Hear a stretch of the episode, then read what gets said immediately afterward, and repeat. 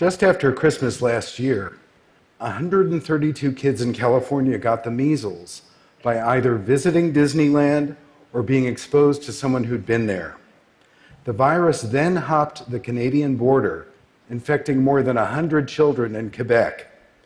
One of the tragic things about this outbreak is that measles, which can be fatal to a child with a weakened immune system, is one of the most easily preventable diseases in the world. An effective vaccine against it has been available for more than half a century.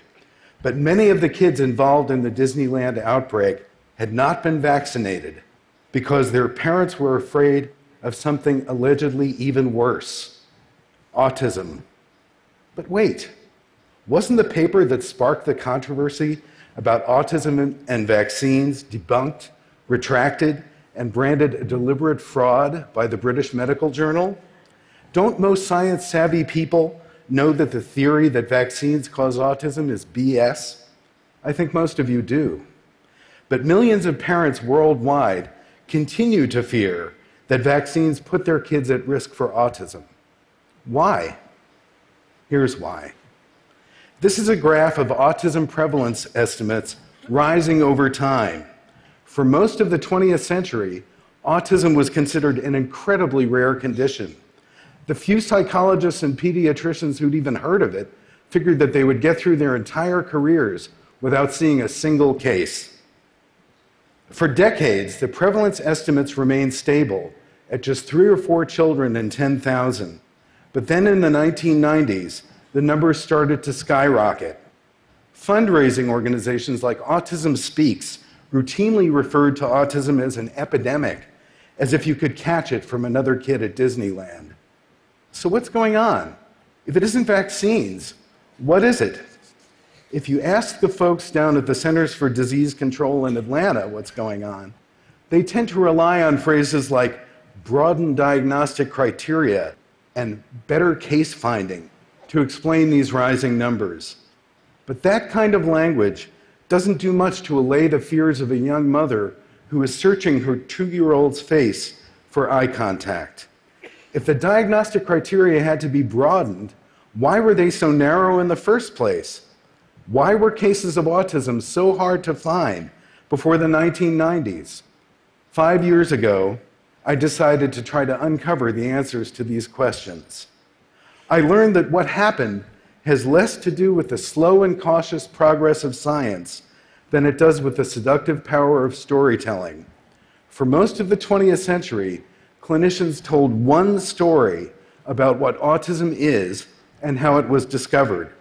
But that story turned out to be wrong, and the consequences of it are having a devastating impact on global public health. There was a second, more accurate story of autism, which had been lost and forgotten in obscure corners of the clinical literature. This second story tells us everything about how we got here and where we need to go next. The first story starts with a child psychiatrist at Johns Hopkins Hospital named Leo Kanner.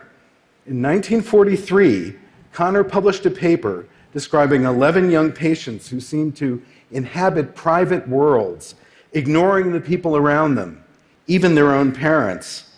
They could amuse themselves for hours by flapping their hands in front of their faces, but they were panicked by little things like their favorite toy being moved from its usual place without their knowledge. Based on the patients who were brought to his clinic, Kanner speculated that autism is very rare. By the 1950s, as the world's leading authority on the subject, he declared that he had seen less than 150 true cases of his syndrome while fielding referrals from as far away as South Africa. That's actually not surprising, because Kanner's criteria for diagnosing autism were incredibly selective. For example, he discouraged giving the diagnosis to children who had seizures, but now we know that epilepsy is very common in autism. He once bragged that he had turned 9 out of 10 kids referred to his office as autistic by other clinicians without giving them an autism diagnosis. Kanner was a smart guy, but a number of his theories didn't pan out. He classified autism as a form of infantile psychosis caused by cold and unaffectionate parents. These children, he said, had been kept neatly in a refrigerator that didn't defrost. At the same time, however, Kanner noticed that some of his young patients had special abilities that clustered in certain areas, like music, math, and memory. One boy in his clinic could distinguish between 18 symphonies before he turned two. When his mother put on one of his favorite records, he would correctly declare, Beethoven. But Kanner took a dim view of these abilities, claiming that the kids were just regurgitating things they'd heard their pompous parents say, desperate to earn their approval. As a result, autism became a source of shame and stigma for families, and two generations of autistic children were shipped off to institutions for their own good, becoming invisible to the world at large. Amazingly, it wasn't until the 1970s that researchers began to test Kanner's theory that autism was rare. Lorna Wing was a cognitive psychologist in London who thought that Kanner's theories of refrigerator parenting were bloody stupid, as she told me.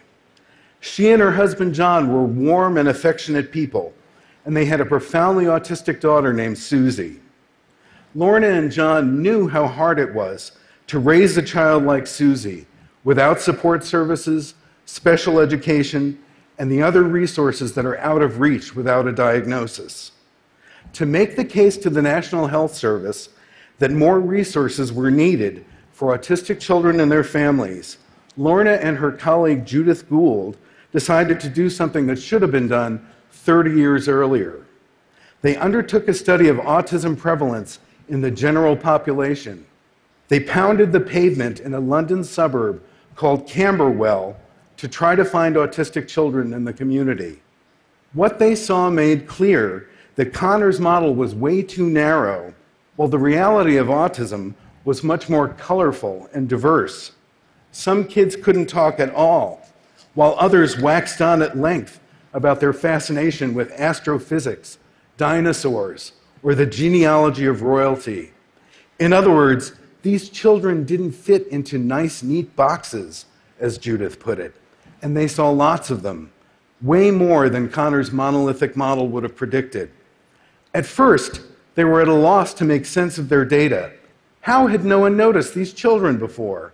But then Lorna came upon a reference to a paper that had been published in German in 1944, the year after Kanner's paper, and then forgotten, buried with the ashes of a terrible time that no one wanted to remember or think about. Kanner knew about this competing paper, but scrupulously avoided mentioning it in his own work. It had never even been translated into English. But luckily, Lorna's husband spoke German, and he translated it for her. The paper offered an alternate story of autism. Its author was a man named Hans Asperger, who ran a combination clinic and residential school in Vienna in the 1930s. Asperger's ideas about teaching children with learning differences were progressive even by contemporary standards. Mornings at his clinic began with exercise classes set to music, and the children put on plays on Sunday afternoons. Instead of blaming parents for causing autism, Asperger framed it as a lifelong polygenetic disability that requires compassionate forms of support and accommodations over the course of one's whole life. Rather than treating the kids in his clinic like patients, Asperger called them his little professors and enlisted their help in developing methods of education that were particularly suited to them.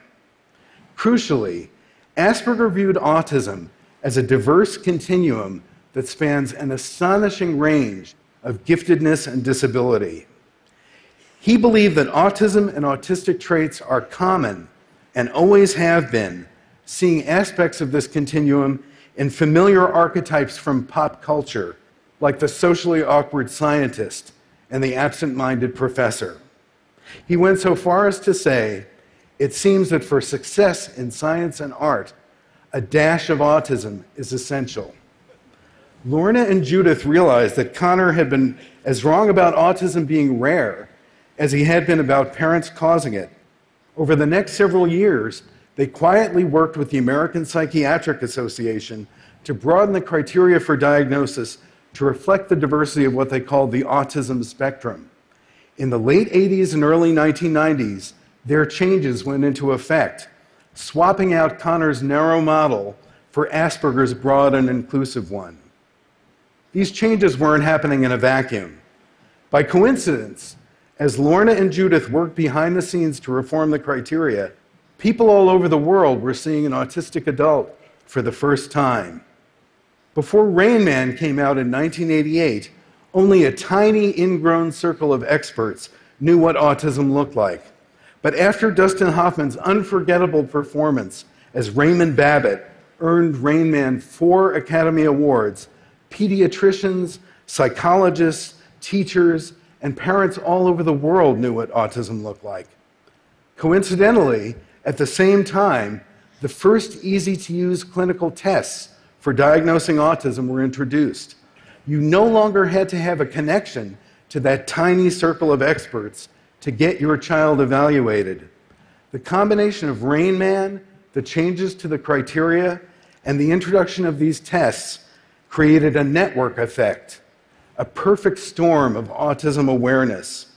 The number of diagnoses started to soar, just as Lorna and Judith predicted, indeed hoped that it would, enabling autistic people and their families to finally get the support and services they deserved.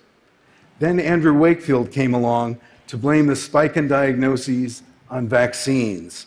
A simple, powerful, and seductively believable story that was as wrong as Kanner's theory that autism was rare.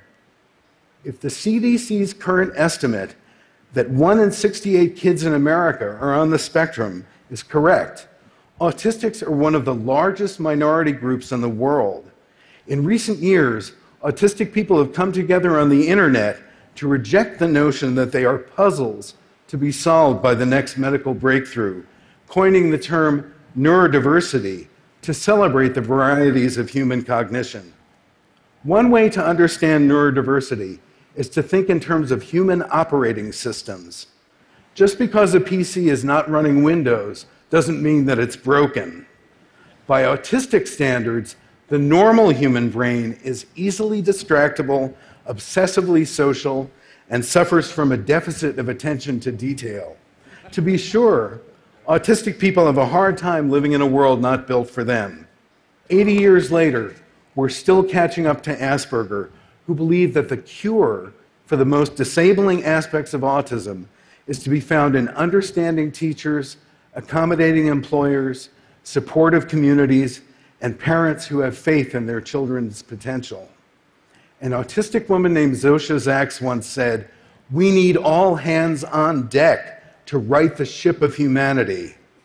As we sail into an uncertain future, we need every form of human intelligence on the planet working together to tackle the challenges that we face as a society. We can't afford to waste a brain. Thank you.